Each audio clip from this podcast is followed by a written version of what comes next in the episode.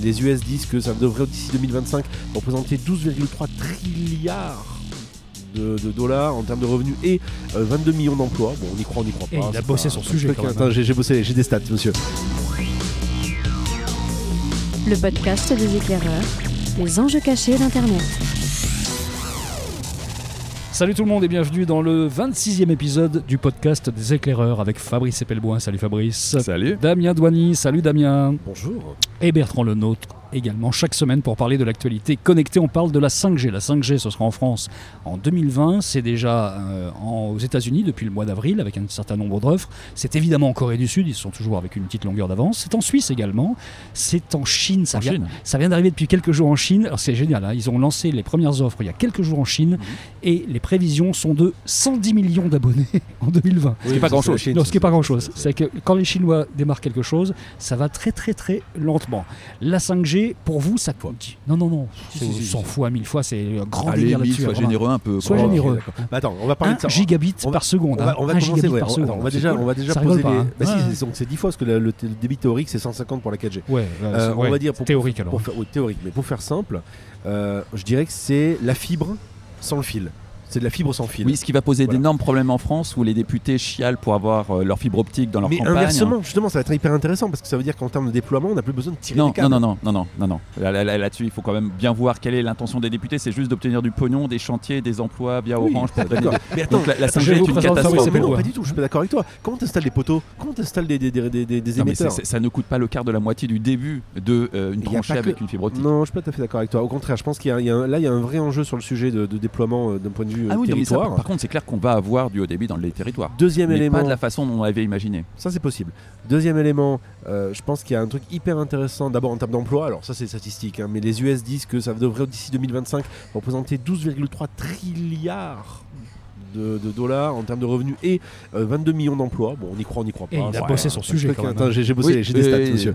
Mais non, surtout, ce qui est intéressant, c'est que pour la première fois, c'est un- une technologie qui peut être intéressante sur l'aspect B2B, euh, au sens voiture autonome, au sens gestion de chantier. En fait, c'est fait Euh, pour ça. Et puis au sens euh, relocalisation dans le territoire, Oui. typiquement, euh, il y a plein d'endroits en France hein, où tu peux pas décemment aller bosser Clairement. en tant que travailleur de numérique parce que il y a que de la DSL. Clairement. Et donc ça, là, il y aura, il y changer. aura une, une notion d'instantanéité, parce qu'on gommera, on va dire, le- cette euh, latence qu'il peut y avoir, euh, et qui va faire que, aussi bien pour des voitures autonomes, je reprends cet exemple-là, ou euh, des grues dans un chantier, dans un port, on pourra les commander sans avoir cette notion de latence. Donc il y a quelque chose qui est intéressant autour de, de- de tout ce qui est Alors industriel. toujours dans la même idée de latence, en Afrique, hein, où ils vont sauter la génération fibre optique, Ouais. il, y a, très très peu de fibre optique là-bas, mais ils vont directement passer à la 5G, ça ouvre tout un champ d'innovation absolument fantastique, que ça soit de la télémédecine jusqu'à des trucs beaucoup plus euh, terre à terre, Mmh. comme le- les jeux en réseau, où tout d'un coup l'Afrique n'avait pas accès à ça, va pouvoir du jour au lendemain y avoir accès. C'est ce qui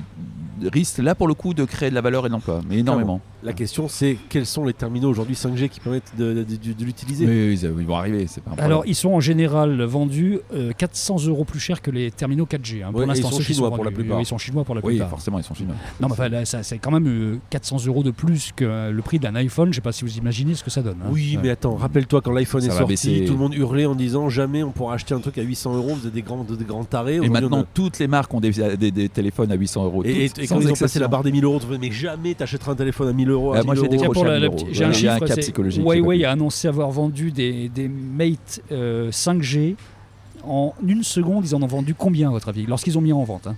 Une seconde. Ah, c'est des Chinois, donc ça doit être impressionnant. euh, Ça 10 se 000. compte en millions. 100 000, 100 100 000 000. téléphones 100 000. 5G en une se- seule pas mal. seconde. C'est quand Pas même mal, pas pas mal. C'est pas mal. Les 110 millions sont pas très loin. Alors, autre chose rigolote sur Ouais. la 5G, euh, comme les Américains sont en guerre commerciale avec euh, les Chinois, euh, très concrètement, les Chinois, ils ont besoin de sous-traitants, quoi. Ils ont besoin de petites mains pour fabriquer des pièces, des composants, des machins, et ils se tournent vers l'Europe maintenant.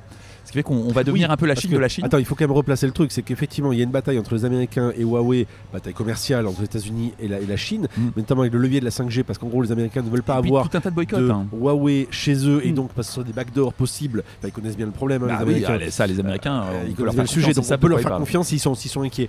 Euh, donc, Et, par et ils veulent que les autres les suivent, notamment les Européens. Oui, hein. alors les Européens, le problème c'est que nous, comme on a liquidé euh, toute notre infra et que Alcatel n'existe plus euh, et que s'il y a Ericsson encore qui fabrique des, des, des- des relais euh, 5G qui, qui, qui travaillent, mais c'est. C'est un morceau d'Ericsson qui appartient pas à Microsoft Oui, ou- oui, c'était la partie vraiment réseau comme Nokia qui avait été Nokia. découpée en deux. Ouais, c'est ouais. la partie encore réseau Oui, qui on se souvient de, de Mais- la partie Nokia qui est la révolution Et verte. Ericsson avait été racheté par Sony, mais euh, sur la partie mobilité. Mais euh, donc reste l'infra en Europe, mais c'est des tout petits acteurs aujourd'hui, Mm. alors qu'on avait des acteurs majeurs à l'époque, avec Alcatel notamment aussi. Et oui, au XXe siècle. Eh ben oui, rappelez-vous, monsieur. Euh, le fait est qu'aujourd'hui, on est un peu exsangue, sauf avec ton histoire de puce. Mais on, va devenir les sous-traitants des Chinois. Et donc, ça, blague à part, ça va euh, générer énormément d'emplois et de richesses en Europe, ce qui est plutôt pas mal. Euh, c'est déjà le cas pour le secteur euh, agroalimentaire. Et en ce moment, effectivement, l'Europe est en train de profiter de la guerre commerciale entre les États-Unis et la Chine, ce qui est plutôt drôle. C'est aussi assez intéressant de se retrouver en sous-traitant d'une puissance qu'on a longtemps considérée comme le sous-traitant du reste du monde. C'est, à mon sens, c'est probablement ce qu'il y a de plus Alors, intéressant à voir dans la 5G, c'est cette, euh, tout d'un coup ce leadership de la Chine qui s'affirme, et puis l'Europe qui euh, prend une Qu'est-ce place. qu'on va fabriquer concrètement? Myriade de composants dont tu auras besoin dans, dans- dans tout le rééquipement de la 5G. euh, ça va de la petite puce aux petits composants de merde. C'est, c'est- Ils sont pas foutus de les faire, les Chinois, ils savent ah, bien mais faire euh, ça. oui, ils savent faire ça. Mais enfin, ils ont besoin pour déployer à très haute vitesse de, de faire appel à de la sous-traitance en masse, dont de la sous-traitance européenne. Ils savent aussi euh, élever du bétail. Ça les empêche pas d'acheter des, des millions de tonnes de, de- de bétail euh, pour alimenter leur population. Pour revenir sur ce sujet, pour connecter le- les points entre la, la Chine et l'Afrique et la, la 5G, c'est que la Chine s'étant euh, massivement implantée en Afrique, on peut imaginer qu'il y ait du matériel chinois qui soit Mm. Ah, bien sûr, installé. euh, évidemment. De, toute euh, façon, Huawei, c'est beaucoup moins cher que Cisco. hein. Euh, donc, le, le choix à l'économie Et ça marche vers bien. Et ça, et il paraît que c'est c'est top ici en, en termes de fiabilité. on a évoqué le fait que Trump ne veut pas entendre parler de Huawei. Les États-Unis ne veulent pas entendre parler de, de composants Huawei dans, la, euh, dans la politique. 5G. C'est politique évidemment. Ils voudraient que les autres les suivent. En Europe, il y a euh, l'Europe qui commence à tiquer très sérieusement là-dessus, même si la France a signé une loi dite anti-Huawei Il n'y a pas vraiment d'Europe à ce niveau-là. l'été dernier. Euh, Donc nous en France, on doit, si on est un équipementier, je rappelle qu'en France, pour l'instant, les, les fréquences ne sont même pas encore attribuées. hein. Oui. Le- on est à l'appel d'offres. Mais en tout cas, ceux qui voudront développer un réseau 5G devront demander l'autorisation du Premier ministre pour euh, utiliser des- notamment des composants euh, chinois. On imagine bien qu'elle est faite pour ça, cette loi aussi. En Allemagne, on a dit on s'en fout, on va travailler avec les Huawei. Et euh, Boris Johnson en Angleterre, au Royaume-Uni, a tendance à dire bon, ok, on y va avec eux. Est-ce que l'Europe va être d'une seule voix? Pas du tout là-dessus, en fait. Est-ce que la France risque de se retrouver Ça un peu si isolée, être la seule à suivre les États-Unis sur ce refus un petit peu de Huawei? Bah, D'un point de vue géopolitique, euh, quand il s'agit de, numérique d'infrastructure, on n'est pas en Europe, en France. On est dans un bloc qui se rattache aux anglo-saxons et qui est une alliance qui est grosso modo qui date de l'après la Seconde Guerre mondiale. Donc c'est un des cas de figure, et il est de plus en plus marqueur et clivant, où la France ne fait pas partie de l'Europe. Euh, de la même façon qu'on aurait pu dire euh, avant le Brexit que la, Grande-Bretagne ne fait pas vraiment partie de l'Europe parce que c'est des alliés intrinsèques des États-Unis, on est dans cette même, exactement la même position quand il s'agit d'infrastructures et numérique. hein. Pour d'autres trucs, on est, on le cul entre deux chaises. Euh, donc là, oui, on a un potentiel point de fracture. Après, on va voir comment le Premier ministre va donner des autorisations ou pas. Mais on, on a, un, on a un point de fracture de l'Europe. ouais. Pour autant, la Commission européenne quand même euh, se pose quand même pas mal de questions parce que comme ça parle d'industriel et qu'en en Europe, euh, industriel, on sait ce que ça veut dire. hein, euh, enfin, On savait. On, savait, mais je veux dire par là, c'est un sujet qui quelque part par rapport au software est quelque chose qui est concret, com- compréhensible. Euh, ça pose quand même des questions de souveraineté réelle vis-à-vis Oh, des- vis-à-vis euh, euh, de la méfiance qu'il peut y avoir envers Huawei sur euh, la capacité à avoir à filer des informations en fait au gouvernement chinois. Oui, bien sûr. Maintenant, objectivement, aujourd'hui, on a, on a le choix entre un assujettissement vis-à-vis de la Chine ou vis-à-vis des États-Unis. L'un ou l'autre, de toute façon, ne mène pas vers la souveraineté du pays. hein. C'est- Là-dessus, c'est terminé. Et Moi j'ai un téléphone chinois devant les yeux, de toute façon, euh, s'il doit y avoir... Il y a une- pas de- Ouais, bah, les, les- les nôtres sont américains, mais Il ils ont été fabriqués à côté. donc, Voilà, euh, mais il n'y a, pas- de smartphone européen aujourd'hui de toute manière. Ça n'existe pas et ça n'existera pas. Donc de toute façon, tous les smartphones passent par la Chine à un moment précis. Et c'est une fausse... euh, On en a déjà parlé d'ailleurs. C'est une, une espèce de faux procès complet. C'est une bataille purement commerciale. Et euh, les États-Unis entendent bien aussi garder le leadership de la surveillance d'une certaine façon. là, euh, voilà. Ouais, je suis pas sûr.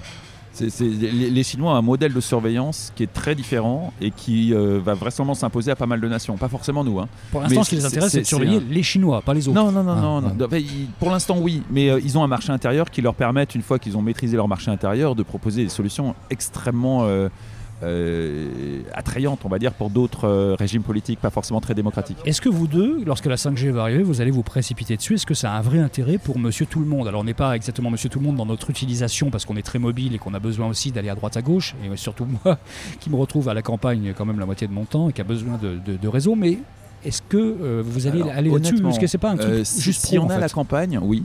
En termes d'utilisateurs, oui. Euh, oui, si on a la campagne, oui, immédiatement.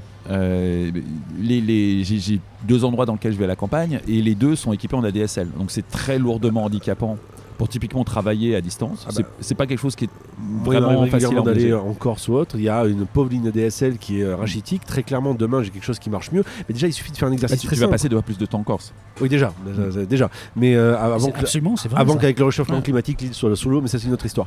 Mais, Il euh, restera deux trois montagnes. Mais le hein. fait est que ce qui est intéressant, faites un exercice très simple. Moi, je l'ai fait. Euh, passez votre téléphone en 3G, qui était la panacée il y a encore 10 ans.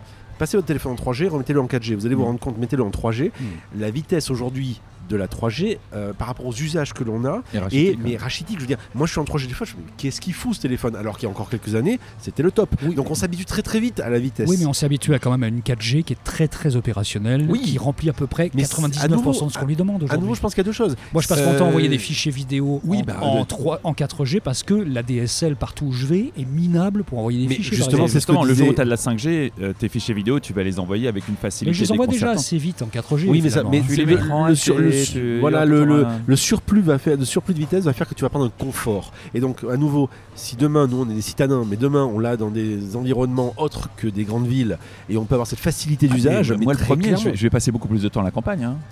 Et ça, il, peut y avoir un enjeu réel en termes de- de- d'aménagement du territoire. Tu veux dire que les prochains épisodes, là, dans un an, ça sera plus dans des, Mais dans des les endroits très parisiens, mais avec des vaches euh, et des Aujourd'hui, on n'a ouais. pas la techno qui permet de faire ça en distanciel. Hmm. Mais De bonne qualité. de bonne qualité en distanciel. Mais demain, c'est évident qu'on aura accès à, de la- de- à des, des technios qui, euh, concrètement, fera qu'on sera aux quatre coins de la France et on pourra continuer à faire un podcast ensemble sans Et de- problème. et- et d'un point de vue, on va dire son, et d'un point de vue immédiateté, ça ne se sentira pas. Très honnêtement, d'un point de vue son, on pourrait tout à fait euh, enregistrer en local et ensuite partager Oui, les fichiers, faire un mix. c'est complètement faisable. Et depuis aujourd'hui. longtemps, depuis longtemps, Mais faisable. on, aura demain des outils qui nous permettront de faire ça avec une facilité déconcertante. Tu veux dire qu'on ne se verra plus?